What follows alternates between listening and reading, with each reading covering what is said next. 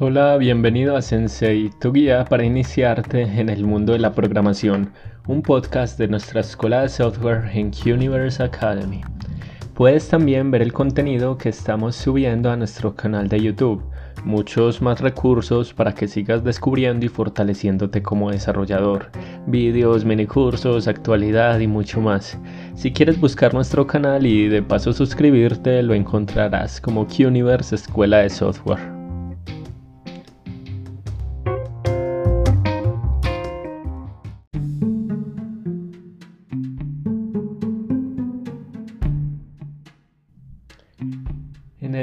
Episodio de hoy voy a dar mi opinión, mi humilde opinión acerca de un debate que se basa en, en estudiar o no estudiar la carrera. Y aquí no voy a decir que una opción sea mejor que otra, sino que simplemente voy a intentar analizar pros y contras a mi forma de verlo de tanto de, de, decidir estudiar una carrera enfocada en programación, enfocada en desarrollo de software, o no estudiarla y decidir estudiar de forma autodidacta, ya que en realidad soy partidario de que no siempre el camino que deben seguir las personas es el mismo para llegar al mismo objetivo. Así que hay personas, en mi opinión, que creo que mm, pueden convertirse de una forma mucho mejor en programadores si lo hacen fuera de la universidad y lo hacen más movidos como por cierta pasión, más que por cierta responsabilidad que se empieza a generar. Y también creo que hay personas que sin embargo eh, necesitan como esta guía constante para seguir mejorando y para llegar a ser profesionales. Voy a eh, hablar simplemente de cuatro puntos para que veamos enfocados en esos puntos cuál vendría siendo una mejor opción o qué características tiene estudiar o no estudiar la carrera. Estos puntos son acceso a recursos, acceso a oportunidades, velocidad de crecimiento y la dificultad a la que nos vamos a enfrentar. Primero veamos el acceso a los recursos. Aquí va a depender mucho. Si estás estudiando de forma autodidacta, el acceso a los recursos es muy vasto. Pero por esa vastedad también va a ser difícil que puedas encontrar recursos de calidad a no ser de que empieces a aprender cómo hacerlo. Aprender a buscar cada vez mejor, aprender a encontrar fuentes confiables y aprender, por ejemplo, a buscar a través de palabras claves. Entonces aquí hay mucha cantidad, pero no necesariamente mucha calidad. Si nos vamos al lado de la universidad, vamos a encontrar algo así como mayor calidad, pero menos cantidad.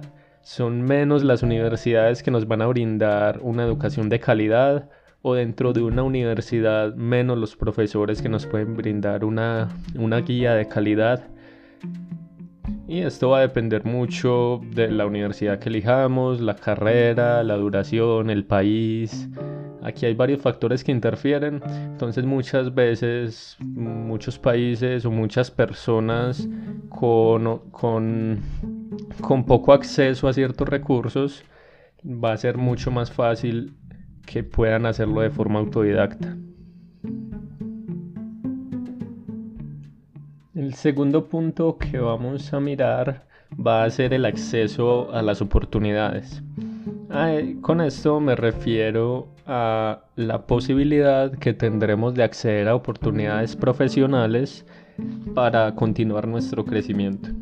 Aquí sin duda gana la universidad y la credibilidad que da el título universitario que consigamos vamos a tener un título de una universidad que está acreditando que nosotros lo que esa empresa necesita lo sabemos.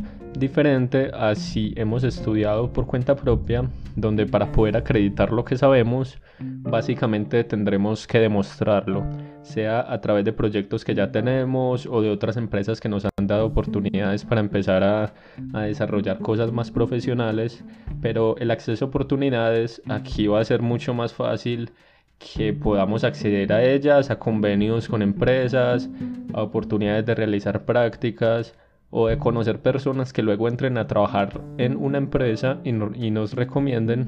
Y como les dije, sin duda el título aquí tendrá mucho peso.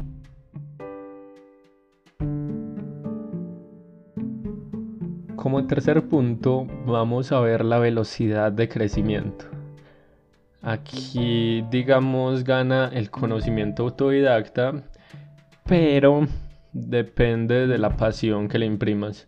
Si tomas este tiempo de aprendizaje autodidacta como, como un trabajo más, o en realidad no te apasiona tanto y no vas un poco más allá siempre, va a ser muy difícil que crezcas como programador autodidacta porque vas a estar siempre en un punto muy muy estancado, por decirlo de alguna forma.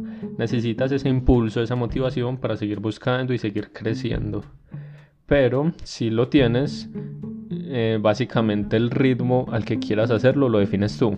Una universidad te define muchas veces un tiempo fijo, en algunos casos 5 años, 6 años, 4 años, pero es un tiempo que si nos dedicamos esa misma cantidad de tiempo de forma autodidacta a buscar recursos que nos puedan servir y que cada vez se orienten más a lo que nosotros vemos que nos interesa, la velocidad de crecimiento y el punto en el que podremos estar listos para participar en proyectos reales va a ser mucho menor a tener que esperar esos 4, 5 o 6 años que nos va a demorar tener un título y de ahí empezar a escalar en los puestos profesionales.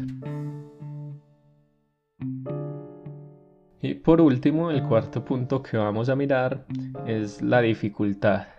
Y aquí, en ambos casos, podríamos decir que vamos a aplicar el mismo criterio. Va a ser más difícil entre más solos esté. Si estamos en una universidad, pero tenemos profesores que no se interesan por nuestro crecimiento, sino que nos dan la clase simplemente y no nos motivan a seguir buscando, por ejemplo, nos va a ser más difícil que si, por ejemplo, estamos de forma autodidacta y, conocemos a alguien del sector, alguien que se convierte en nuestro mentor y nos guía a través de nuestro crecimiento. Así que aquí la idea es que puedas esta dificultad de aprender y de formarte como programador la puedas mitigar consiguiendo a alguien que esté a tu lado y alguien de calidad. La idea es que si es en una universidad te rodees de personas, compañeros, profesores que te brinden esa calidad o si estás solo lo hagas a través de los recursos que te brinda las comunidades en línea o los eventos que se puedan dar.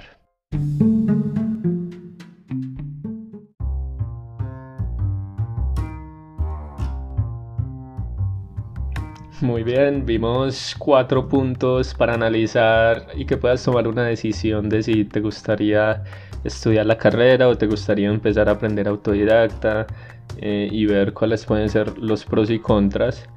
Vimos acceso a recursos, acceso a oportunidades, velocidad de crecimiento y vimos la dificultad.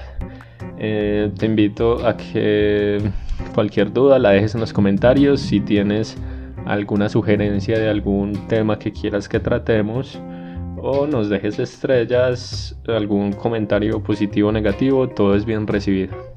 Nos vemos en el próximo capítulo. Hasta la próxima.